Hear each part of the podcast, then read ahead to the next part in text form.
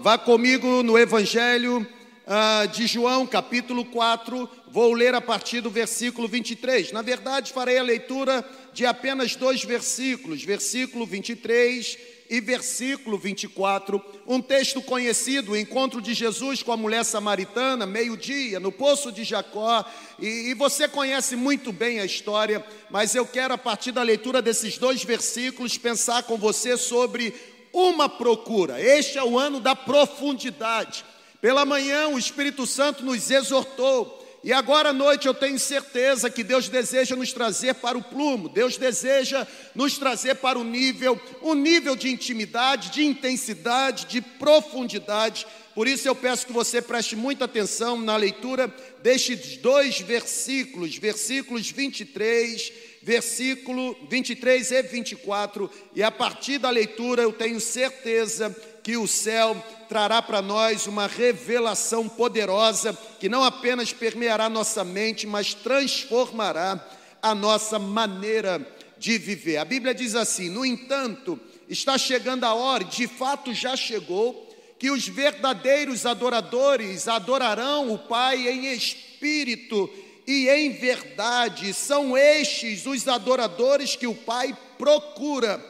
Deus é espírito e é necessário que os seus adoradores o adorem em espírito e em verdade. Baseado nessa conversa entre Jesus e a mulher samaritana, Jesus atravessando de um lado para o outro, para exatamente no momento em que a mulher está tirando água do poço. Os discípulos vão à cidade comprar alimento e Jesus ali permanece conversando, dialogando. E aquele diálogo você conhece muito bem. Como pode você, sendo judeu, pedir água para uma mulher que é samaritana? Você não sabe que os judeus não se dão com os samaritanos? E Jesus, então, olhando para aquela mulher, diz: Se você conhecesse o dom de Deus, e quem é este que está lhe pedindo água, você, em vez de oferecer, você pediria, e do seu interior fluiriam rios de água viva. Baseado nessa conversa, entre Jesus e a mulher samaritana, que ao retirar água de um poço, é conduzida por aquele diálogo à revelação de quem Jesus Cristo é. Não apenas isso, mas também, de alguma forma, ela é conectada àquilo que ela necessitava. Eu quero apresentar a você uma procura. Eu, quando olho para esse texto, e se você olhar atentamente para ele, você vai entender melhor o que Deus está procurando. Parece algo muito simplista e simplório, mas não é. A gente conhece esse texto de tal forma que pode ser que os nossos olhos estejam embaçados para enxergar a revelação que existe no texto. Talvez esta seja uma das poucas vezes na Bíblia em que somos informados que Deus está procurando alguma coisa. Já parou para analisar isso? O versículo 23 está aí na sua tela, revela com clareza que o Pai está à procura de adoradores, no entanto, está chegando a hora, e de fato já chegou. Que hora em que os verdadeiros adoradores adorarão o Pai em espírito e em verdade. E a conclusão do versículo 23 diz: são estes os adoradores que o Pai procura. O problema de muitos é não entender a essência do que Deus está procurando. É trágico quando a gente se reúne enquanto comunidade. Hoje pela manhã nós aprendemos a diferença entre comunidade e sociedade. Nós não somos um povo apenas inseridos numa grande ou num grande grupo social chamado sociedade, mas fazemos parte de um micro grupo social chamado comunidade. E é trágico quando a gente se reúne enquanto comunidade sem ter a certeza sobre a essência do que Deus está procurando. Porque quando eu não sei o que de fato Deus procura, eu me esforço para oferecer talvez aquilo que Ele não tem interesse em receber. E quando eu olho para esse texto, eu percebo, fazendo uma analogia, que equivocadamente muitos pensam que Deus está procurando uma verdadeira adoração.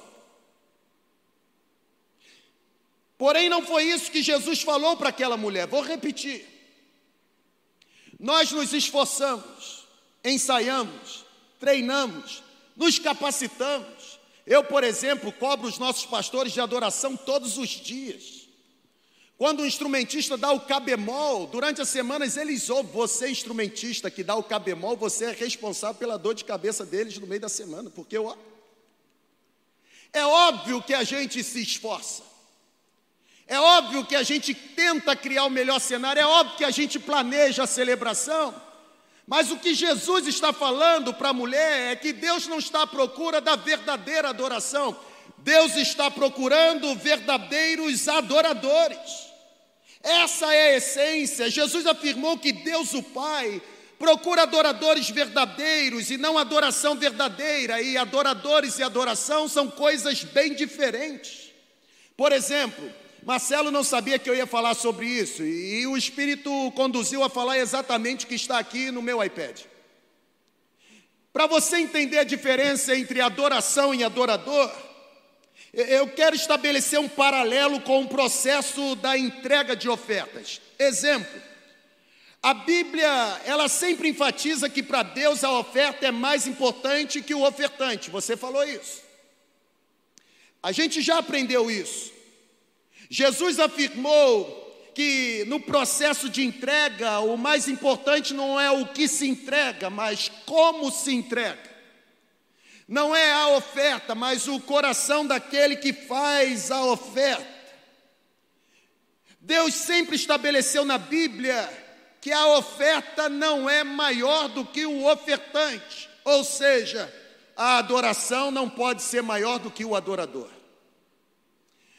Certa vez Jesus, falando para os seus discípulos, disse: quando for entregar a oferta, se lembrarem que tem algo a ser resolvido, deixa a oferta sobre o altar. Resolva a pendência, depois volte e entregue a oferta. Por que Jesus diz isso?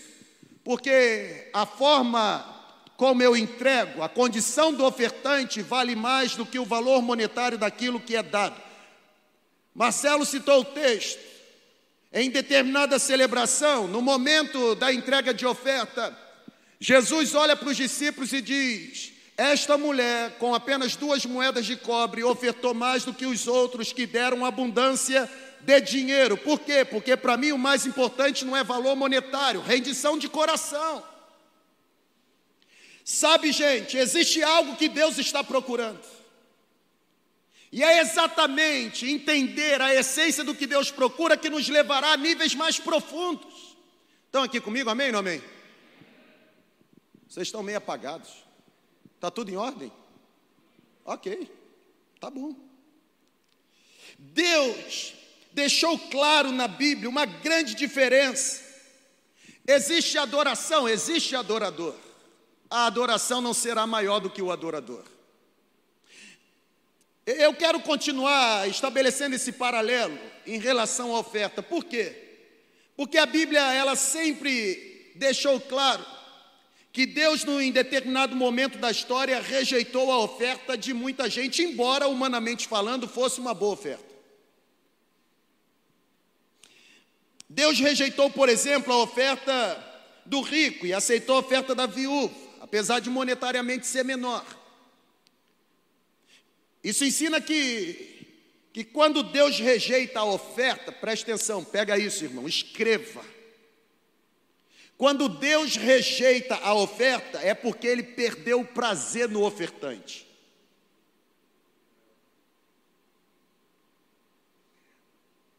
Quando Deus rejeita a adoração, é porque ele perdeu a alegria no adorador. Nem toda adoração pomposa significa que está sendo aceita, porque não é o barulho que se faz, é a entrega interna que se oferece. Estão entendendo? Amém ou amém? O que eu quero dizer com isso? Nós precisamos descobrir o que Deus está procurando. Porque o texto está dizendo que Deus está à procura de algo. E não é da verdadeira adoração, é de verdadeiros adoradores. Malaquias capítulo 1, versículo 10, está na tela.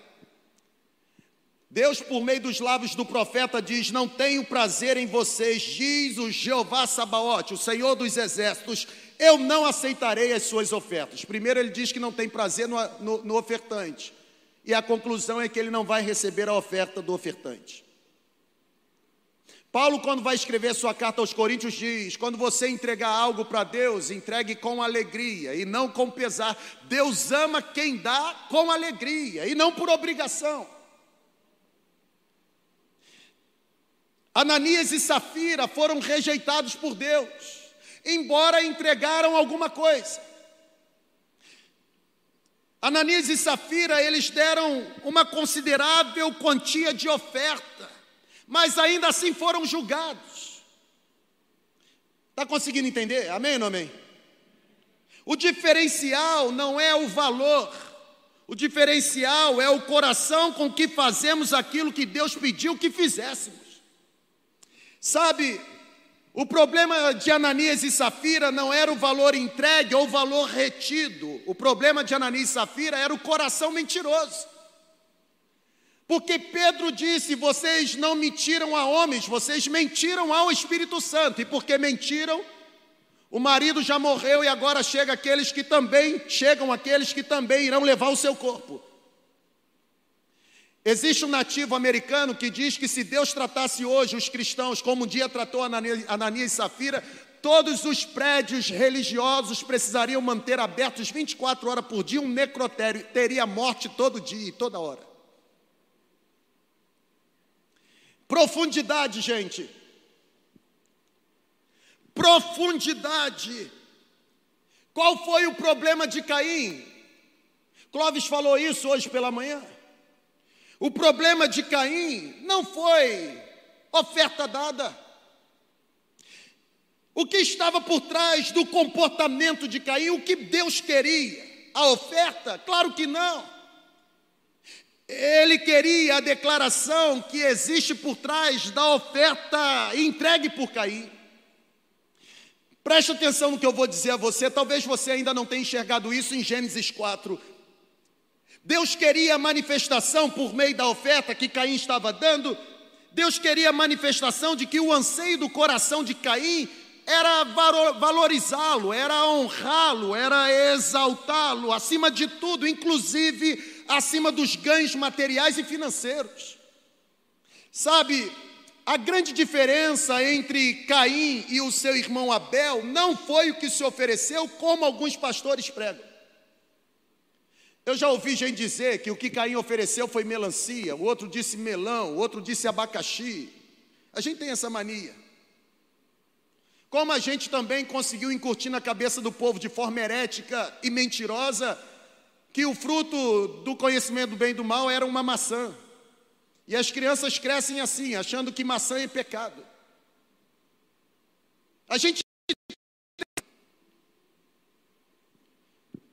O problema ou a diferença entre Caim e seu irmão Abel não foi o que se ofereceu, a diferença foi a forma como se deu a entrega.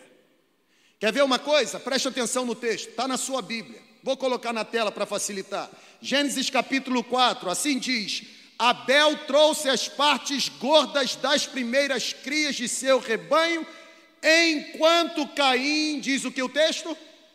Passando algum tempo, trouxe do fruto da terra uma oferta ao Senhor. Vou repetir. Volta o slide, por favor. Abel trouxe as partes gordas de que, gente?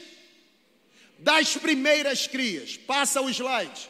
Enquanto Caim fazendo o quê? Passado algum tempo, trouxe do fruto da terra uma oferta ao Senhor.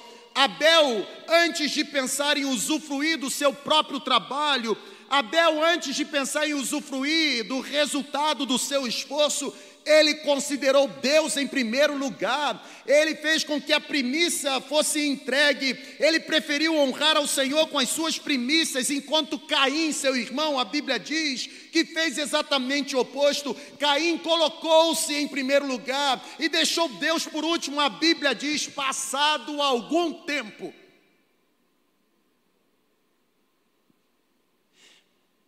Embora essa expressão pareça ser uma expressão vaga, Embora essa expressão não possa definir com exatidão quanto tempo se passou até que Caim pudesse entregar a oferta, a grande questão, a grande verdade é que Caim deixou Deus para o fim. Abel pegou e entregou de imediato as primeiras crias do rebanho, Deus em primeiro lugar. Caim, quando der tempo e eu me lembrar e eu quiser, eu faço passado algum tempo. A rejeição não foi por causa do que foi entregue, mas pela motivação do coração como entregou. Então aqui, amém ou não amém? Ou seja, o pai não está à procura de alguma coisa, o pai está à procura de alguém. Não é o que você traz consigo para a celebração, é você. Não é o que sua mão produz, é você. Não é o que você pode dar enquanto resultado. O Pai está procurando você. E eu tenho certeza que os olhos do Pai estão encontrando você agora. A procura de Deus é por gente, não é por coisa. Irmão, os evangelhos deixam claro isso. Jesus curou uma mulher que ficava encurvada há tanto tempo. E alguém questionou porque ele curou exatamente no dia em que a tradição dizia que não podia curar. E por que Jesus, então, refutando a tradição, curou? Porque gente é mais importante do que coisa. Gente é mais importante do que regulamento, gente é mais importante do que estatuto, gente é mais importante que regimento. Se para a gente abençoar a pessoa a gente precisa ler regulamento, a gente não entendeu o princípio bíblico. O princípio bíblico é: se tiver fome, dê de comer, se tiver sede, dê de beber.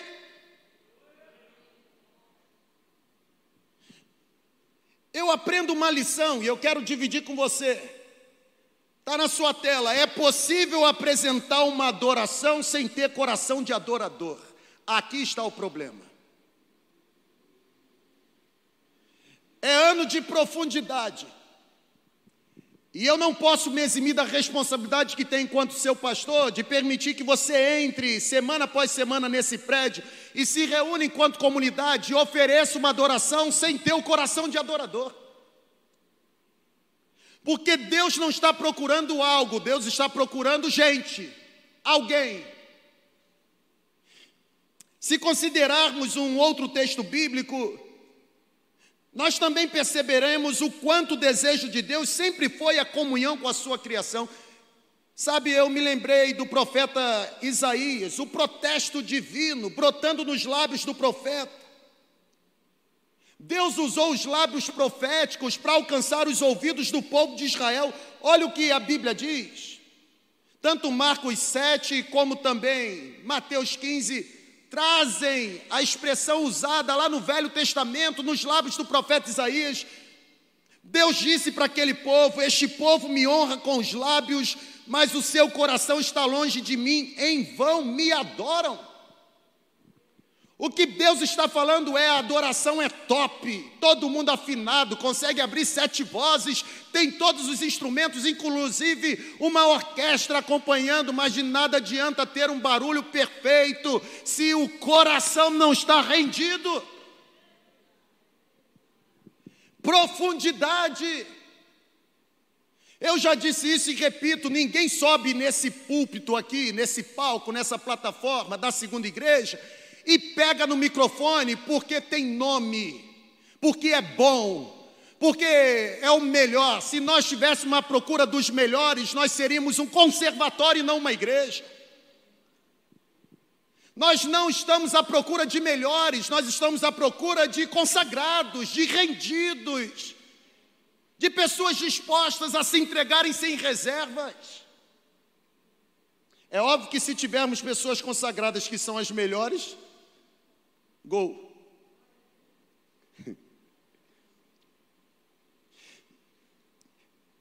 Deus classificou a adoração daquele povo como uma adoração inútil.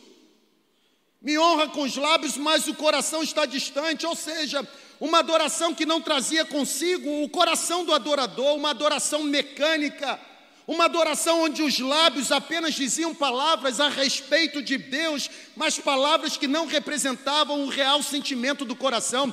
Irmãos, eu tenho dito, uma coisa é cantarmos algo acerca de Deus, outra coisa é cantarmos algo para Deus. Nós precisamos de profundidade também nessa área. Nós não podemos apenas reproduzir algo acerca dele, nós precisamos emitir um som que fale do nosso amor por ele. Deus não quer um prédio, Deus não está à procura de uma de uma estrutura, há um padrão revelado na Bíblia nos mostrando o que Deus realmente quer. O que Deus está procurando? Um CEP? Um CNPJ? Será que Deus está procurando um prédio? Não. Deus está interessado no que é oferecido dentro do prédio. E só será aceito se as pessoas que estão oferecendo estão com o coração alinhados ao, alinhado ao coração dele. Deus não quer adoração, por mais elaborada e planejada que seja, Deus quer o adorador, gente. Ele não deseja encontros ocasionais. O que ele quer é uma habitação permanente. Eu não sei como pessoas conseguem sobreviver de culto. Vem aqui, alimenta, alimenta, alimenta, alimenta, alimenta, aí só volta aqui, alimenta. Ele deseja uma habitação permanente, ele não quer encontros ocasionais, ele quer relacionamento ininterrupto. Deus não deseja religiosidade, o que ele quer, na verdade, é intimidade. Consegue compreender? Ele não está interessado em entretenimento, ele está procurando relacionamento. Você precisa aprender, assim como eu aprendi, que Deus não quer o serviço, Ele quer a gente. O Henrique diz que Deus ama tanto gente que se fez gente para mostrar para a gente que esqueceu que é ser gente, como voltar a ser gente na gente perfeita que é Jesus. Coitadinha da minha irmã da Libras.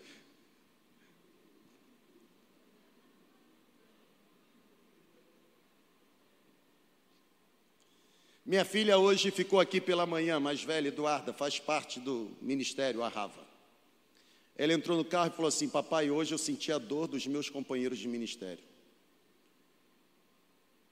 Porque eu sentei lá para poder interpretar o Senhor. Mas é muito difícil, você fala muito rápido. O senhor só pensa, em, em, só pensa no Senhor, não pensa nos outros. Perdão. Vamos tentar. Deus ama tanto gente que se fez gente para mostrar para gente. Você está muito devagar, irmão, mais rápido. Deus ama tanto gente que se fez gente para mostrar para gente que esqueceu o que é ser gente por causa do pecado. Como voltar a ser gente na gente perfeita que é Jesus. Não é o que eu ofereço, sou eu. Jesus morreu na cruz não para recompensar coisas, mas para resgatar pessoas.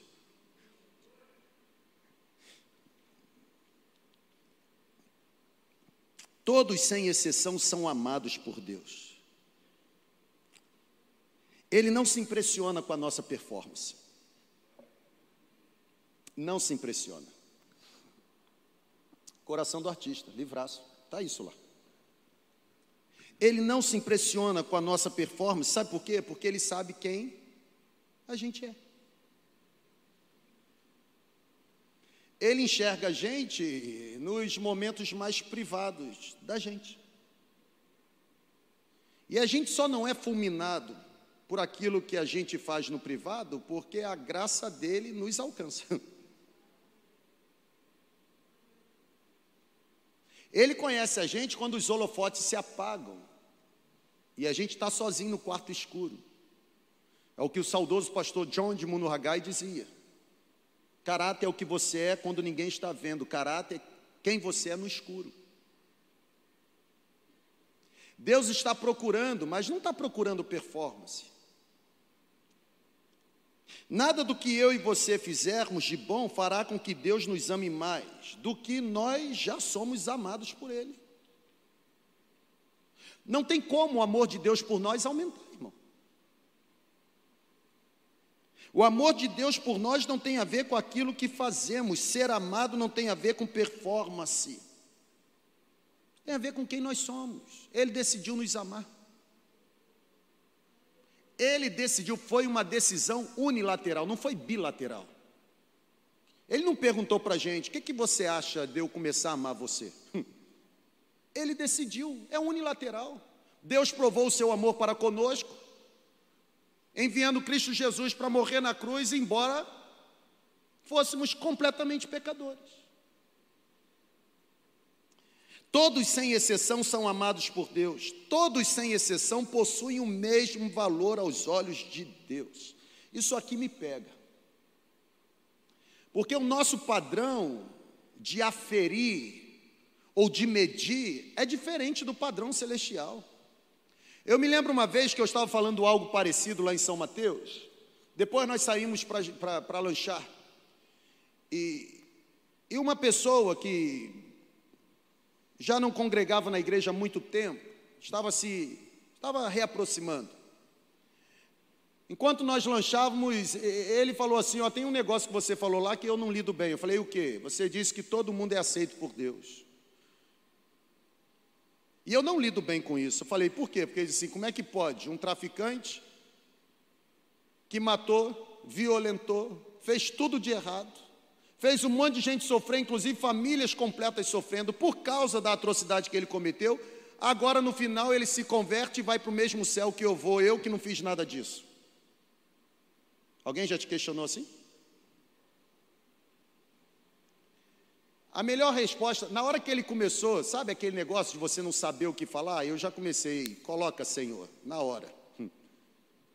Quando ele terminou, olhei para ele e falou assim: O céu para onde ele está indo e que você deseja ir, é seu ou é de Deus? É de Deus. Se é de Deus, se eu fosse você, eu me, assim, me preocuparia em entrar, porque pode ser que você fique preocupado com quem está entrando e você ficar de fora. Porque não é você quem determina. E Deus não precisa te dar satisfação, não é verdade? Qual a diferença entre você e ele? O pecado que você tem fede tanto quanto o pecado dele. É que a gente estabeleceu o padrão de pecado, mas a Bíblia não. Tanto a gente estabeleceu o padrão de pecado que se alguém adultera ou fornica, é excluído na mesma hora. Mas até agora eu não vi ninguém se levantar para excluir pessoas maledicentes que ficam provocando discórdia entre irmãos, o que a Bíblia condena. Gente fofoqueira, filha do diabo, cujos lábios destilam mentira, confusão, contrito, intriga, contenda. Provérbios 6, de 16 a 19, há seis coisas que Deus abomina e a sétima ele detesta. Qual é a sétima? Aquele que provoca discórdia entre irmãos. Deus está procurando, não é algo, é gente. Os olhos do Senhor estão passando pela terra. O que precisa ser destacado é que todos nós somos igualmente amados por Deus, mas nem todos nós estamos igualmente agradando a Deus. Pegaram sim ou não? O fato de Deus me amar não significa que Ele esteja satisfeito com o meu comportamento. É por isso que pode-se apresentar uma adoração sem ter o coração de adorador. O fato dele me amar não me garante ser visto por Ele como adorador. Por exemplo, uma pessoa carnal é amada por Deus, sim ou não?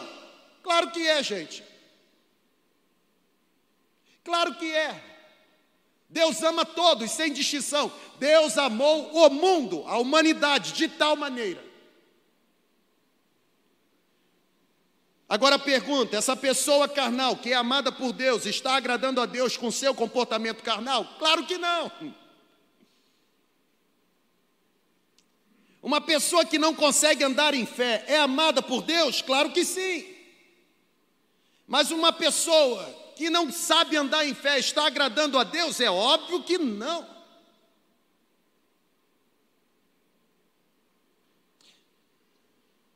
É aqui está a nossa responsabilidade. Vamos, vamos terminar, vamos? Aqui está a nossa responsabilidade. Qual é a nossa responsabilidade? Descer a níveis mais profundos. Irmão, olha para cá. Deus te deu um pastor que é direto. Eu não gosto de triangulação, sabe? Olha para cá, é o seu pastor que está falando. Os nossos pastores já aprenderam.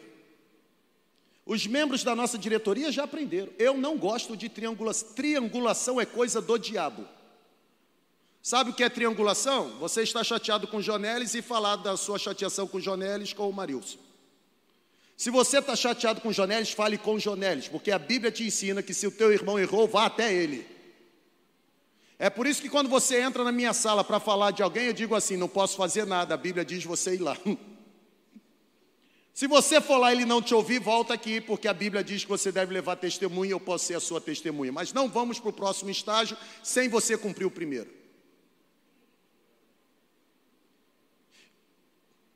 Eu não vou me eximir da responsabilidade. Eu não vou permitir que você caminhe para um processo de dar uma adoração sem ter o coração de adorador. Profundidade. Reage aí, irmão. Tá tudo bem. Irisuel. Tá tudo bem.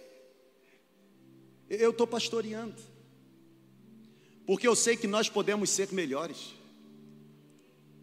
E eu sei que nessa busca de nos tornarmos profundos, existe do outro lado toda a intenção do diabo de manter a gente no raso. A profundidade tem que ser buscada, nós temos que avançar. O nosso destino se chama águas mais profundas. O Senhor já criou o acesso, o Senhor já nos revelou o caminho para a profundidade, só falta eu e você decidirmos caminhar para lá.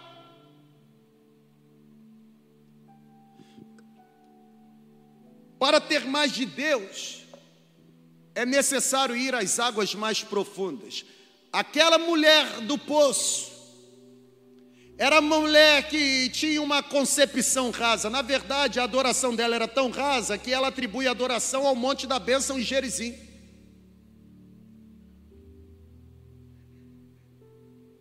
Ela olha para Jesus e diz: onde é o local correto da adoração? Os nossos samaritanos, pais, nos dizem que devemos subir o monte da bênção, Gerizim. Mas vocês, judeus, dizem que tem que ser no templo em Jerusalém. E para onde eu tenho que ir? E Jesus diz: Minha filha, você não entendeu que não é algo, é alguém? Que não tem a ver com o que você faz, mas quem você é, não é em Gerizim nem em Jerusalém. Deus está procurando gente, gente que se torne verdadeiro adorador. Gente que adora em espírito e em verdade. John Piper tem uma sacada fantástica. Em espírito e em verdade. Adora motivado, conduzido, impulsionado pela ação do Espírito. Mas adora aquele que é a suprema verdade. Sabe?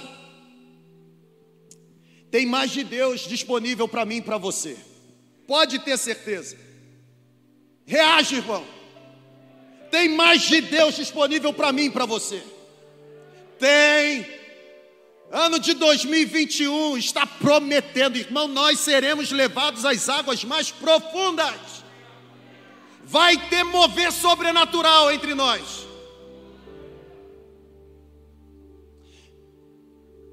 Para mergulhar nas águas profundas é preciso entrar no reino de Deus. Não é o rio que invade a sua vida. Para mergulhar nas águas profundas, estando no reino de Deus, é preciso ter coragem para colocar os pés no rio da manifestação de Deus. Não é o rio que vai invadir a sua vida, é você quem deve decidir entrar nele. O problema é que tem inúmeros cristãos esperando por uma espécie de enchente espiritual, sabe?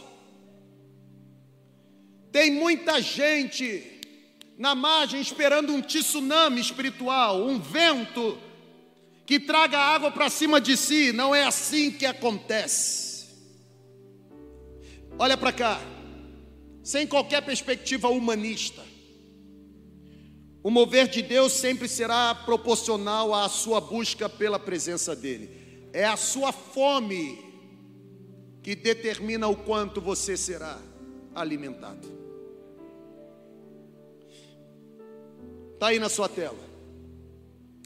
É você quem decide o quanto de Deus você terá.